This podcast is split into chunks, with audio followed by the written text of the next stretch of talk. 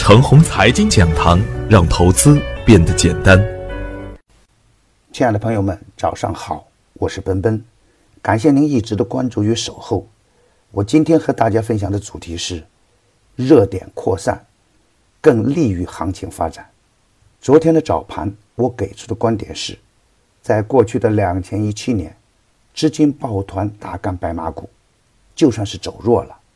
人们还是念念不忘曾经给自己带来深重伤害的大白马，所以啊，只要白马股稍微的动一下，很多人又去追，好像啊，只有拿着白马股，才算真正的价值投资。我反复提醒的一句话是啊，高位的白马股本来就不是我们普通散户的菜，没有买卖就没有伤害，只有超跌的成长股才有未来。再看看昨天实盘的表现。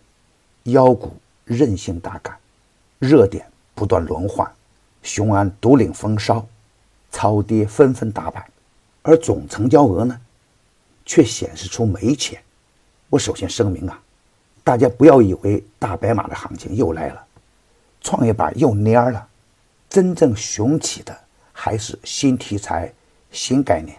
老的白马股啊，如果不打上新题材的标签，很难再一次的婉转。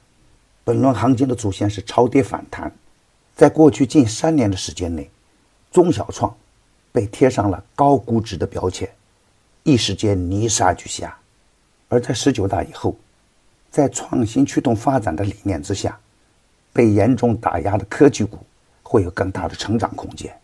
在量能总体不足的前提下，板块的指数显得还算是稳健。整体的小阴小阳，但是啊，板块间的差异很明显。热点的板块量价齐升，非热点的板块呢表现较为清淡，这本身就为热点的轮换埋下了伏笔。超跌的板块和个股，只要有一点点的利好点燃，龙头股就能迅速飞天。外长的一句话呀，就给雄安板块带来了十五个涨停板。未来的雄安。不只是中国的雄安，还是世界的雄安。这情形啊，特别类似于上次会议时的上海自由贸易港概念。当然，只有龙头股才好赚钱，跟风般的很难接盘。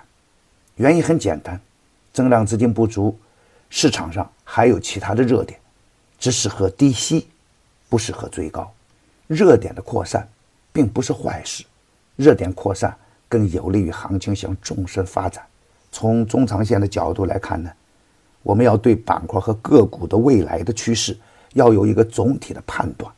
在热点扩散的当口呢，创业板、工业互联、独角兽等概念股，除了打妖股还在表演以外啊，板块间的分化也很明显。我的观点是啊，要想在所有的热点板块中进退自如，只有游资才能做得到。他们可以充分的利用资金和信息的优势打板砸板，而对于我们普通的股民来说呢，只能坚守趋势主线，精选一到两只好股票，做好上升波段。而再好的股票呢，也不可能天天上涨，这就考验我们的耐性与远见了。比如芯片板块，龙头股四蓝微周三创出历史新高。周市虽然出现了小幅的回调，这对于短线涨幅较大的芯片板块来说呢，是正常的现象。回调给的是低吸的机会，而不代表板块行情走完。再比如啊，独角兽板块，万兴科技六连板，富士康的过会只要三十六天，政策允许这样干，不干白不干。强势回调的个股啊，再见强势信号的时候，还可以接着干。再比如工业互联、国产软件、生物科技等板块，都是政策的最大受益板块，他们的回调就是机会而不是风险。对于有确定的业绩支撑的个股来说呢，那就是可以布局中长线的标的了。也就是说啊，热点板块的确定性不一定强，但业绩和成长性的确定性更强。比如周三点评的杭州园林。昨天再次封板，剑桥科技呢也在强势阶段，这都是业绩加成长性选出的个股。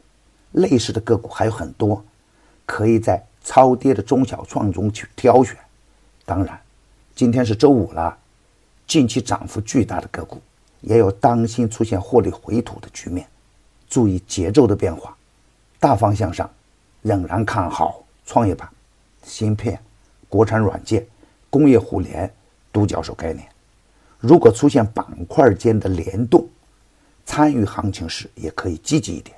另外，牛三选牛股的第二季啊，已经于二月二十五日正式上线。